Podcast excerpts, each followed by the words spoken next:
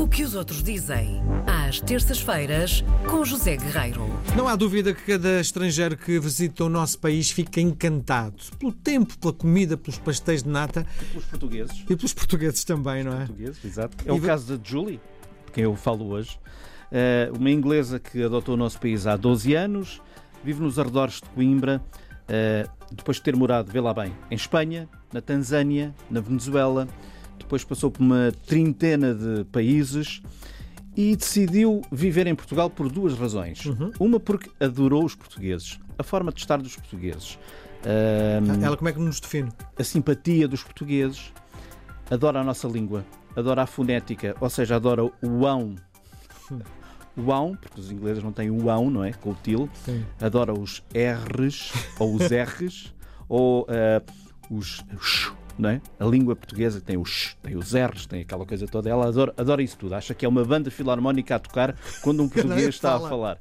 Que Neste tristeza. momento ela própria também já fala um bocadinho português, evidentemente, porque já cá vive há 12 anos, mas adorou os portugueses e uma das coisas que ela adorou, o que não é muito normal, é a língua dos portugueses. É um bocadinho como tu te apaixonares, digo eu, nós que somos portugueses, por exemplo, por, pela língua holandesa, Sim, que é... que é um. sim. não se percebe nada de nada Sim. de nada. Pronto. hum, e depois apaixonou-se por uma aldeia que ela não diz qual é, certamente para garantir também a sua privacidade, uma aldeia nos arredores de Coimbra.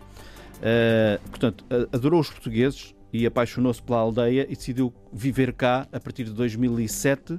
Conheceu o marido, não me percebo bem se conheceu cá, se o trouxe já. Deve-se chamar João. Não, chama-se Mike. Miguel, para todo, tu próprio serias Mike se fosses inglês, não é? Ahm, portanto, ela e o Mike depois arranjou um cão, um cachorro, criou raízes, já tem filhos, etc. Cá está. E depois, para matar o tempo, é aqui que começa um bocadinho a história que nos traz aqui hoje, que tem a ver com, com o blog dela, que se chama.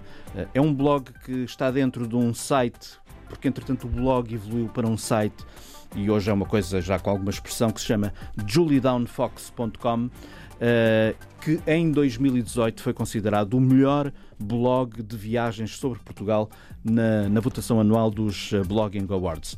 E portanto, este blog, que é um blog e um site também, digamos assim, tem de tudo um pouco sobre Portugal, tem tudo aquilo que os turistas veem em Portugal e que é normal tu encontrares em Tem qualquer agência? Em português e em inglês. Uhum.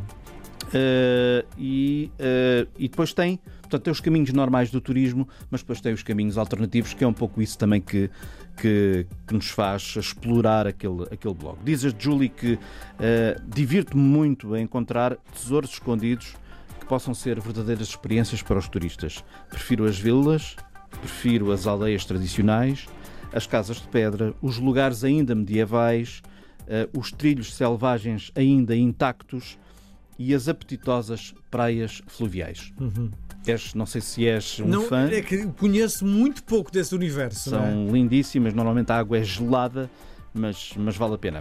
Ora, eh, para terminar, deixa-me dizer que, o- e para que os leitores da, da Julie possam tirar partido de tudo aquilo que têm direito, ela coloca à disposição deles uma série de valências, eh, a logística, a documentação necessária para um inglês ou para um outro qualquer turista hum, a poder, poder mover-se aqui em Portugal. E até ela convida as pessoas a viverem cá. Ela diz assim: por exemplo, se está a pensar em mudar-se para um país maravilhoso, com bom tempo, com pessoas espetaculares, sem qualquer tipo de agressividade social ou regional. Isto hoje é muito importante, não é? Sim. Uh, e onde é barato viver bem, então escolha Portugal, diz ela. Diz ela. Portanto, e depois dá uma série de dicas. Mas olha que isso não é tão estapafúrdio como isso. Não é, de facto. Isto faz sentido, não é? Comparativamente com Já o ouviste resto. falar de uma expressão que é o cantinho no céu?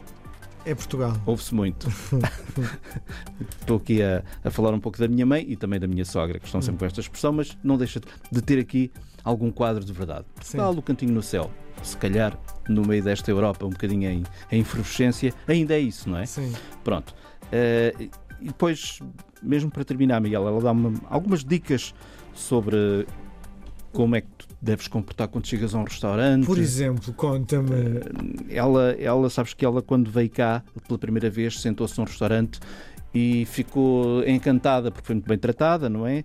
E sentaram e começaram a trazer-lhe pratinhos, os Sim. pratinhos das azeitonas, eh, o polvo, eh, a salada de polvo, sim. o queijinho, tarará, tarará, uma série de pratinhos, sem ela ter pedido nada e ela pensava que aquilo era tudo grátis. Depois no fim percebeu que não era, ainda se fartou de rir, pagou com todo o gosto, mas ela própria já avisa todos aqueles que vêm pela primeira vez a Portugal: atenção! Quando trouxerem pratinhos para a mesa, você não vai pedir nada, mas isso é para pagar. Portanto, não conte, não conte. Mas que- era esperado, não é? Eu acho que é esperado que tu vais a um sítio que servem coisas, eh, ninguém te está a oferecer. Digo eu, não sei. Pois, exato, também, também acho que sim, não é? Mas pronto, ela diz que foi o que aconteceu com ela e não quer que se passe com, com os outros. E depois, quais os melhores meses para visitar Portugal? Onde é que Qual, qual a deveremos escolha, ir? agora? Como é que é no Algarve? Como? Qual é que é o mês que ela elege como o melhor para estar em Portugal? O verão, não é? Junho, julho e agosto. Ela acha que para tirarmos partido de tudo, das potencialidades todas que Portugal tem, incluindo o tempo e as praias.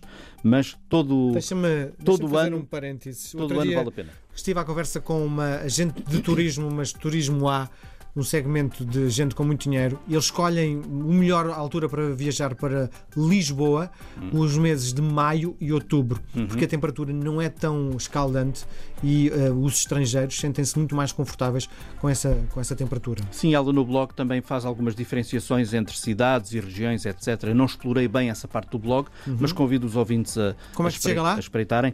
É muito fácil, chama-se juliedownfox.com. És grande, José Guerreiro. Até para a Não, semana. tu é que és.